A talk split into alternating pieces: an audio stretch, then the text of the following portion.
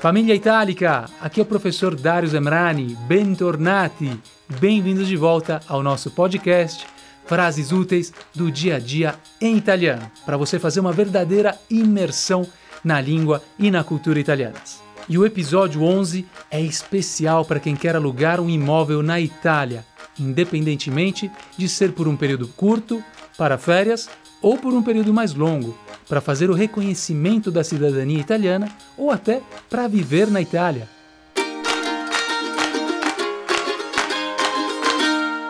Parlando con il proprietario dell'immobile. Affittare un immobile in Italia è molto comune per i brasiliani, sia nel caso della pratica di riconoscimento della cittadinanza italiana e del trasferimento in Italia, sia per viaggi di turismo. Molte volte l'affitto è definito direttamente col proprietario senza la necessità di un intermediario. Per questo, saper dare informazioni sul tuo soggiorno è importante per le trattative. Alugar um imóvel na Itália é algo bastante comum para os brasileiros, tanto no caso do processo de reconhecimento de cidadania italiana e mudança à Itália, quanto no caso de viagens de turismo. Muitas vezes o aluguel é acertado diretamente com o proprietário sem necessitar de um intermediador. Por isso, saber fornecer informações sobre sua estadia é importante para estabelecer negócio. Buscando um imóvel. Procura uma casa com vista para o mar. Cerco una casa con vista mare. Cerco una casa con vista mare. Procura uma casa com jardim ou piscina. Cerco una casa con giardino o con piscina. Cerco una casa con giardino o con piscina. Gostaria de alugar um apartamento com uma, duas ou três camas. Vorrei affittare un appartamento con uno, due, tre letti. Vorrei affittare un appartamento con uno, due, tre letti. Quantos quartos tem? Quante stanze ha? O quante camere ha? Quante stanze ha? O quante camere ha? Em qual andar se encontra? A che piano si trova? A che piano si trova? Preciso de um berço. Ho bisogno di una culla. Ho bisogno di una culla. Aceita animais? Gli animali domestici sono consentiti? Gli animali domestici sono consentiti? Tenho um gato ou um cachorro comigo.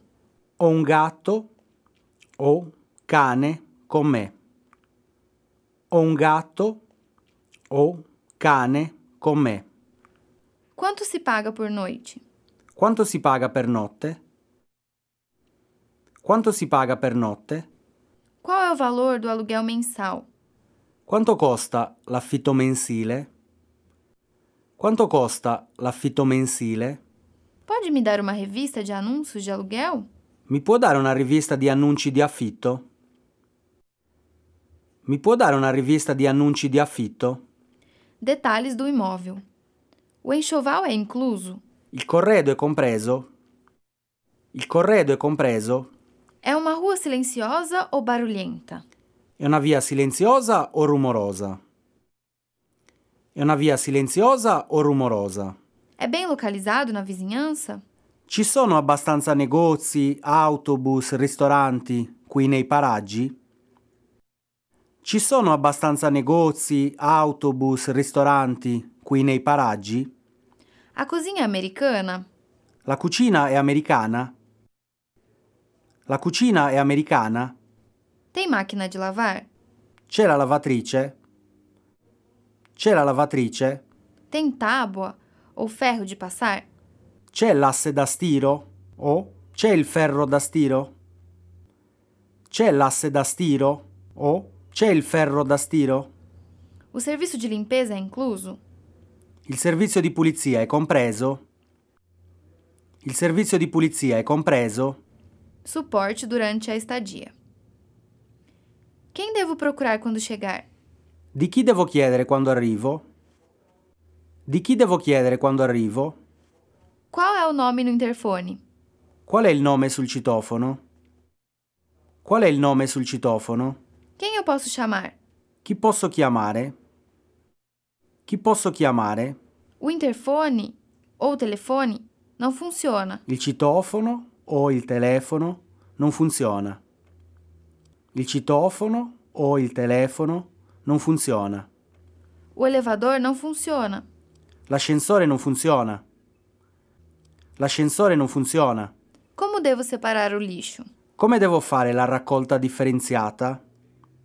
Come devo fare la raccolta differenziata? Que lixo devo usar para resíduos orgânicos? Quale contenitore devo usare per i rifiuti organici o per l'umido? Quale contenitore devo usare per i rifiuti organici o per l'umido? Como acender o aquecedor? Come accendo il riscaldamento? Come accendo il riscaldamento? Onde deixo a chave? Dove lascio la chiave? Dove lascio la chiave? Situazione 1. Vorrei affittare un appartamento nella zona di Borgo Venezia. Allora, ho diversi appartamenti. Quali sono le sue esigenze? Un appartamento con due camere da letto. Animali domestici sono consentiti? Ho un gatto con me. Eh, sì, signora, può, può portare gli animali domestici, certo. C'è il garage? Sì, e anche la cantina. Situazione 2. Pronto? Signor Rossini, come va? L'ascensore non funziona. Ci può aiutare? Va bene, tra un'ora vengo a controllare. Grazie mille. Esse foi o episódio 11 da nossa série Frases Úteis do Dia a Dia em Italiano. E agora você está pronto ou pronta para falar diretamente, para tratar diretamente com o proprietário do imóvel que você quer alugar. Ci vediamo nella prossima puntata. Nos vemos no próximo episódio. A presto!